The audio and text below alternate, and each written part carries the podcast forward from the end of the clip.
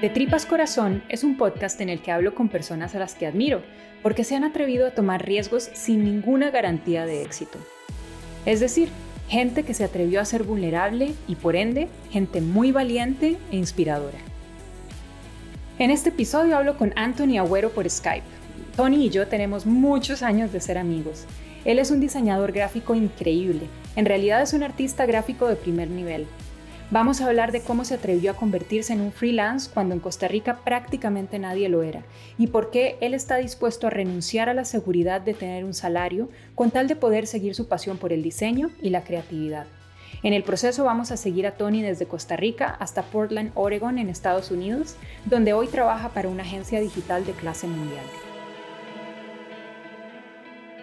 Uno de los profesionales que más admiro, creo que sería fácil admirarte por el trabajo que tienes y el diseño que haces, pero digamos que eso es, aparte de una disciplina increíble que has tenido, e, e, es, un talento que, que, vos tenés, pero yo especialmente lo que, lo que más admiro de ti y lo que definitivamente influenció mi carrera fue el valor que, que tuviste tú hace muchos años de decir, no, el trabajo que yo estoy haciendo eh, para otras personas no me satisface y te atreviste a tirarte a la calle. Y yo me acuerdo que cuando yo tenía 26 años, que yo decía, ¿y ahora qué? ¿Ahora qué hago? Ya no quiero trabajar acá, pero ¿qué podría hacer después? Y vos fuiste la persona que me dijo, Moni, tírese a la calle, trabaje para usted misma, sea su propio, su propio jefe, va a ver que va a haber trabajo, usted es buena. Y yo dije, bueno, si alguien como Tony me ve y cree que, que puedo lograrlo, por lo menos voy a intentarlo. Y yo no, no creo, Tony, que si vos no hubieras estado en mi vida, yo estaría aquí en este momento. Bueno, muchas gracias. Yo, esas palabras realmente me, me llegan. Yo creo que, yo creo que mm. el talento es lo primero que uno reconoce y después hay como ver si eso tiene una disciplina y una pasión para que dure en el tiempo, ¿verdad? Pero cuéntame un poquito qué haces vos y cuál fue tu, tu journey para yo, bueno, no, empecé a trabajar en publicidad hace 25, más de 25 años, ya yo sinceramente ni, perdí la cuenta. Yo empecé en Photoshop 2.5 por ahí. No había internet, no habían freelancers, no existía como una cultura de diseño, no existía nada. Yo empecé a trabajar con una agencia. Ellos estaban, tenían tanto trabajo que sacaban y sacaban y sacaban para afuera y como no había freelancers, ese concepto no existía, o al menos yo no, nunca había nadie en ese momento que, que tomara trabajo. Yo hablé con la persona de tráfico de esa agencia y le dije, bueno, ¿qué te parece si yo me compro una computadora, no sabía ni qué comprar, y de usted me da todo el trabajo? De calculo que tenía como 20 años y fue muy duro. Yo de, estaba atravesando una situación personal, familiar complicada dormía en mi oficina, en una colchoneta bajo la computadora, tenía la ropa en una bolsa, o sea, era como el principio de las cosas, ¿verdad? Es como uno está joven, no, no, tiene muy claro cómo está la cosa, no hay una cultura de diseño, no hay una, una educación o una apertura hacia, hacia la, lo que es diseño. ¿Qué es para vos el diseño, Tony? Porque el decir que no existe una cultura de diseño pues cualquier persona te puede decir, mira, mientras pongas una foto con un texto a la par, estás efectivamente diseñando. ¿A qué te referís vos? No, no, no, yo, me refiero más como el, término de red, como el network. Cuando uno tenía un problema en ese momento, yo no tenía con quién hablar o no teníamos mm. un grupo de Facebook donde decir, mira, tengo un problema con un asunto de diseño, con una software o con una, era un, un, asunto casi que autodidacta. Eso es lo que me refiero, ¿no? De, no sé, yo recuerdo los premios de la nación cuando empecé un poco a meterme en esto y, y era una cosa súper pomposa, ¿verdad? El pregonero de mm. bronce y todo el, mm. el network publicitario. para mí era diferente al network de diseño o al network de creatividad. ¿Y cómo fue que vos te empezaste a meter en, en, diseño y cómo llegaste incluso a estar en una agencia de publicidad? Porque vos no tuviste una educación formal de ir a una universidad a estudiar. ¿Cómo fue que te involucraste en eso?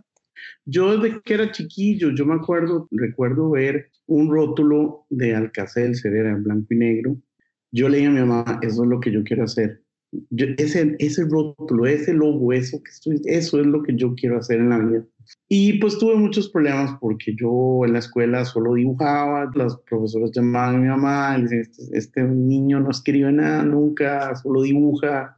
Entonces, de ahí, yo hice toda la educación hasta donde pude llegar, que fue cuarto año, y terminé, no terminé de estudiar en el colegio ahí. Mientras todos mis amigos estaban, perdón, mis compañeros de colegio estaban entrando a la universidad apenas y aplicando, yo ya había conseguido entrar en una agencia de publicidad.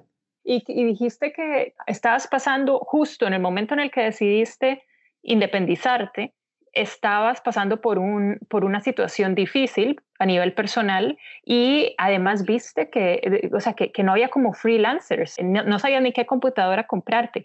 ¿Por qué precisamente en ese momento que todo parece estar en contra, que no hay como un network de diseñadores, que ni siquiera se conoce como el concepto de freelancer y que estás pasando por un momento personal difícil, ¿por qué se te ocurre justo en ese momento echarte a la calle? Buena pregunta. Creo que yo lo que, le voy, a ser muy honesto, yo empecé a ver mucho dinero en eso. Yo dije, ¿cómo nadie se le ha ocurrido hacer esto? O sea, es ir tocando puertas de agencia en agencia y entonces yo empecé como con ese ride de foguearme, ¿no? La idea era foguearme, me empezaron a dar marcas grandes, o sea, yo empecé, yo estuve en la guerra de las pensiones, la guerra de las hamburguesas, la guerra de carros, eh, yo creo que era como buscar, buscar foguearme, todavía busco eso, yo busco ese, estar haciendo algo nuevo, yo creo que tengo, siempre tengo ese chip. Y dijiste que estabas durmiendo en tu oficina en un colchón con la ropa en una bolsa. En esos días iniciales, ¿no pasaste por momentos donde dijeras, ¿en qué me metí? ¿Qué hice? No, no, no, yo no lo veía como una opción. Digamos, yo no veía hacer otra cosa como una opción la verdad. Y a pesar de que hice muchos trabajos para llegar ahí, trabajé en el serpentario, vendía tornillos, trabajé en una pulpería, o sea, tampoco fue que de, la noche a la mañana llegué ahí, ¿verdad? Y el viaje mío de, de carrera profesional ha sido un viaje de veintipico de años, ¿verdad? Una cosa que quiero hacer es como ir reconstruyendo tu recorrido, porque aunque tal vez vos no lo hayas pensado mientras ibas dando cada paso de tu vida, todo el tiempo te estás como poniendo en una situación de vulnerabilidad porque en lugar de quedarte en la zona segura, donde ya sabes que hay una receta que te funciona y que la gente te compra, continuamente te estás como arriesgando a hacer nuevas cosas y, a, y, a, ir a nuevos lugares. ¿Cuáles fueron algunos highs, algunos lows que tú dijeras, uff, esto no me gusta, pero sé que estoy haciendo lo que quiero hacer, volver a trabajar para alguien más no es una opción. ¿Cuáles son los highs? ¿Cuáles son los lows? De, lastimosamente, todos necesitamos del dinero, ¿no? Y conforme uno se va poniendo más viejo, uno va analizando eso también, como decir, ¿qué, qué tanto dinero es suficiente? Yo creo que cuando empecé a hacer freelance, obviamente había mucho dinero, que en ese momento, de cuando uno está solo y todo, es como ser rockstar, ¿no? De cierta manera, porque nunca has trabajado, te empieza a caer dinero, vives solo, tienes tu apartamento y entonces es como una, sos inmortal, ¿no? La desventaja es no tener un salario fijo.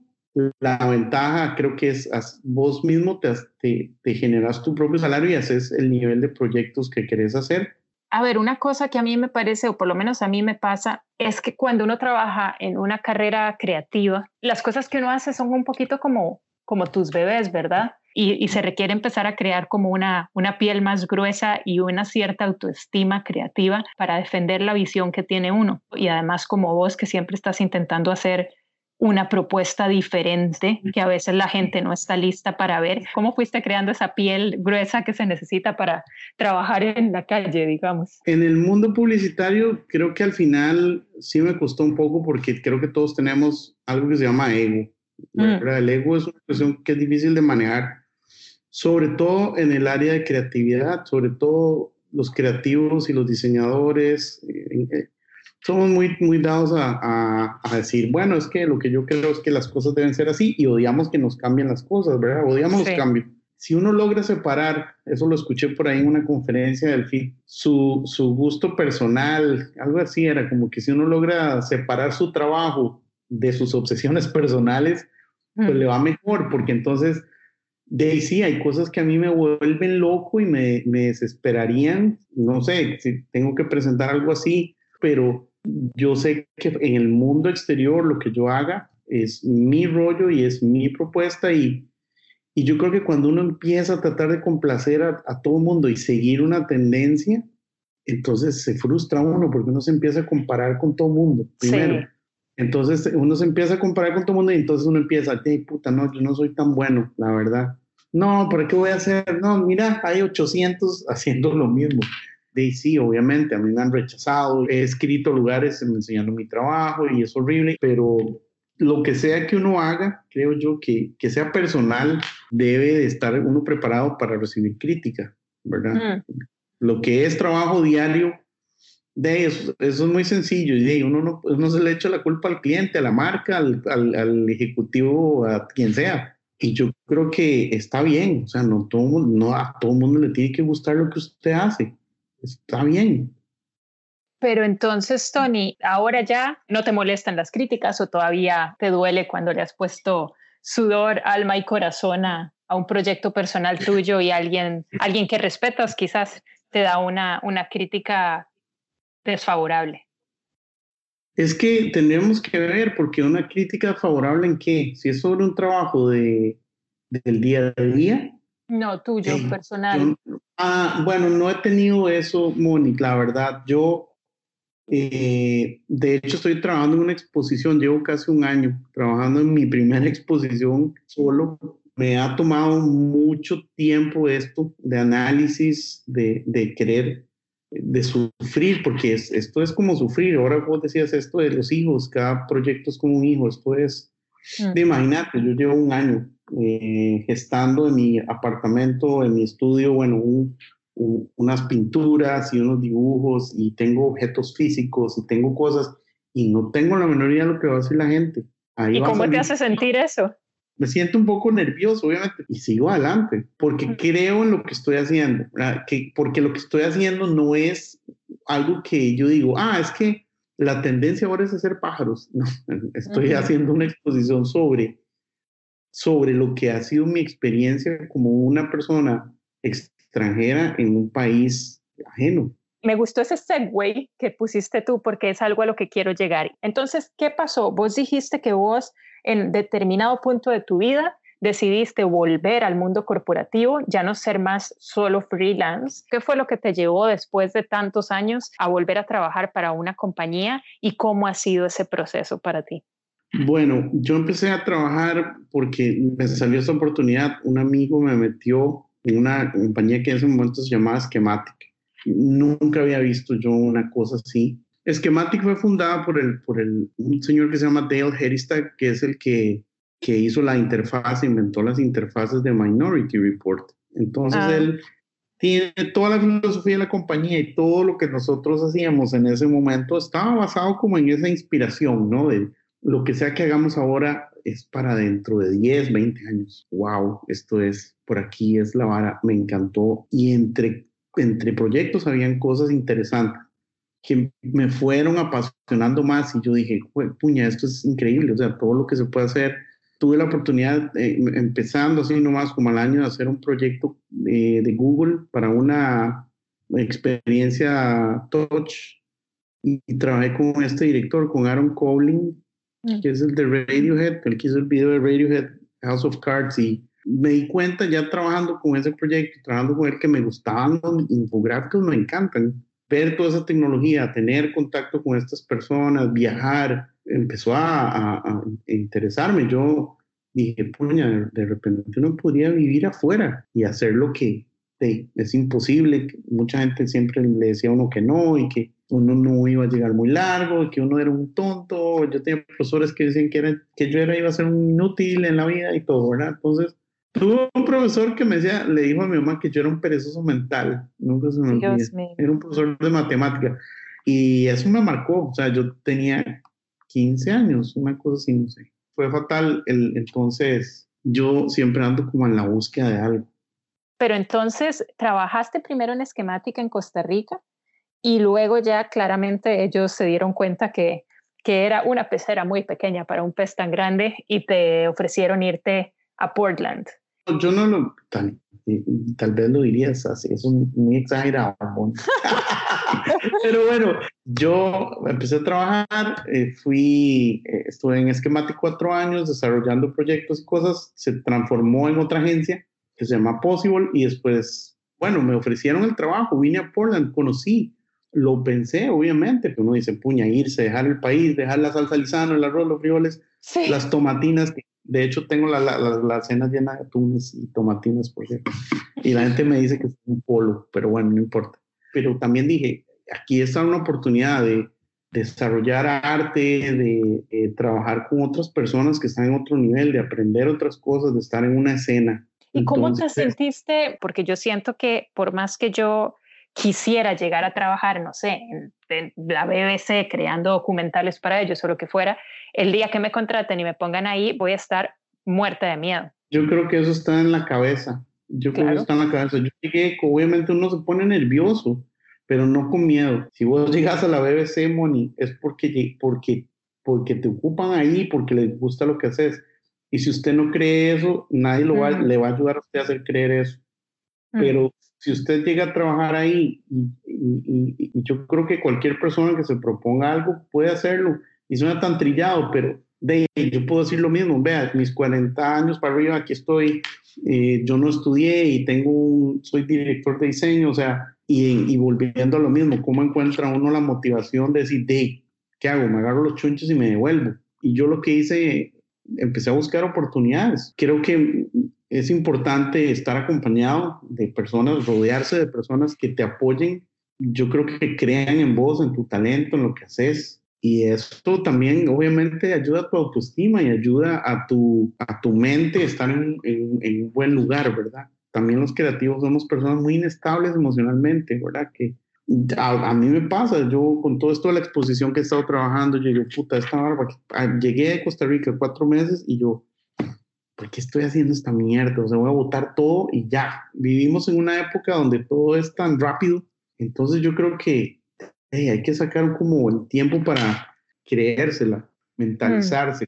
De una manera, yo creo que humilde a la vez, sin, sin aplastar a nadie sin ser ególatra, sacar un poquito el, tiempo para, que, para pensar y analizar y, y siempre como decir, pucha, sí, ¿qué, puedo, ¿qué estoy haciendo? ¿Qué puedo mejorar? Sí, sí, la disciplina a final de cuentas es, eh, yo creo que es la clave. Incluso no es necesario ser tan bueno en algo, ¿verdad? Es más importante ser disciplinado y testarudo que ser bueno un poco, ¿verdad? Porque hacer cosas se aprende en el camino, pero necesitas tener la disciplina. Exacto, entonces de la gente quiere ser Picasso, pero de dibujar una vez al mes, una vez al año. De sí, pero hay que disciplinarse y, organizarse, porque uno es otro problema que tiene, uno no es organizado como creativo en su tiempo, mm. ¿verdad? antes yo tomaba eh, alcohol, ya, bueno, dejé de tomar hace, hace, como ocho meses.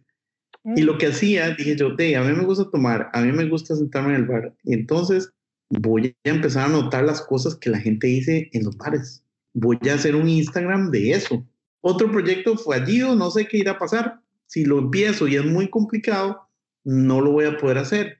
Va a ser un fallo, no voy a poder subir post todos los días como yo quiero y empecé a planear. Dije, bueno, voy a pensar cómo puedo hacer que esto me tome cinco minutos al día. Entonces quiere decir que lo estás planeando y que estás pensando en una manera de comunicar tu idea, pero de la manera más efectiva para el nivel de tu energía.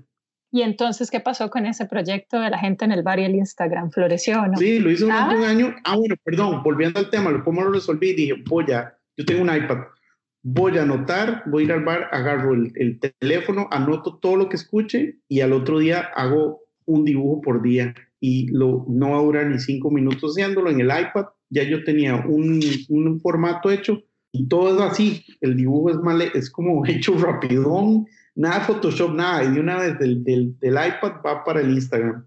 En Instagram, ¿cómo lo encontramos? Bar Observations. Bar Observations, me encanta.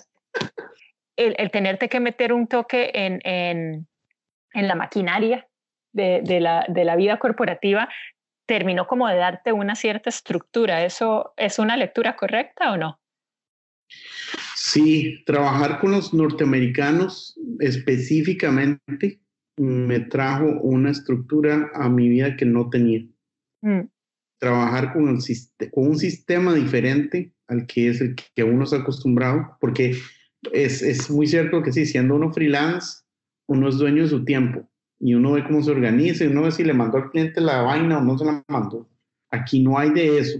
No hay como, no, mira, mañana te lo mando. Es como, no, mañana hay una reunión a las 7 de la mañana. uno empieza a estructurar su cabeza, su tiempo, todo. He descubierto que es algo que me hacía falta.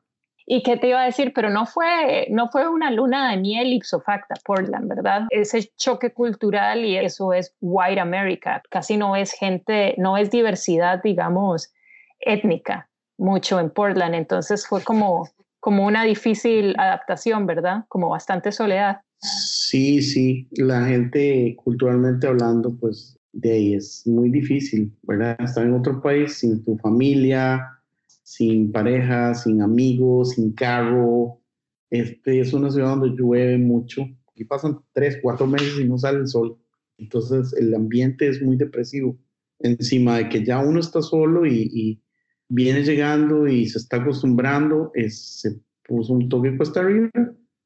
Esa transición sí, sí fue, y todavía, ¿verdad? O sea, yo ahora me siento súper hallado y bien, pero digamos, Portland es, el, es uno de los estados más blancos a veces de, uno mismo lo ve como raro cuando uno entra en un lugar. Sí. Llegué, de Costa Rica hace una semana y venía, vengo bronceado y todo mundo aquí pálido, ¿verdad? Sí. este madre brincándose el, la malla. Ahora, ¿qué sigue, Tony? ¿Qué, qué sigue para Tony Agüero? ¿Cuáles son tus planes? ¿Te vas a quedar allá eh, porque allá está el, la escena del diseño o, o qué? Bueno, yo igual, Moni, todo sigue caminando. Yo estoy trabajando en mi expo y tengo una marca de café. Yo no la empecé, en realidad esto es un proyecto que, que tuve la suerte de, conocer a, a, una persona a través de mi hermano y empezamos este, este proyecto de café Tierras Altas, se llama. Entonces, de, es muy interesante porque como todo está conectado, ¿no? Porque Poland, la escena del café en, en Poland y Seattle es increíble pero es una experiencia igual, o sea, es como salirse del área de confort de otra vez de tener un salario, pero digamos que la satisfacción de poder decir, esto que estoy diseñando es mi, producto y puedes llevar tu producto y puedes abrir el Instagram y, que la gente diga, wow, qué, qué, qué bonito que está esto, ¿verdad? Todas esas cosas, ves, es como uno va agregando, explorando más y evolucionando ya probaste lo que es freelancear en Costa Rica, empezaste a trabajar de nuevo para una empresa supervisionaria, te terminaste yendo a uno de los lugares que son referente del diseño y la escena artística mundial, ya estás haciendo tus propias exposiciones allá y ahora qué, qué sigue, qué te gustaría que sean los próximos 10 años de Tony. Me gustaría seguir haciendo arte, me, me veo en un futuro haciendo eso, llevar una vida tranquila.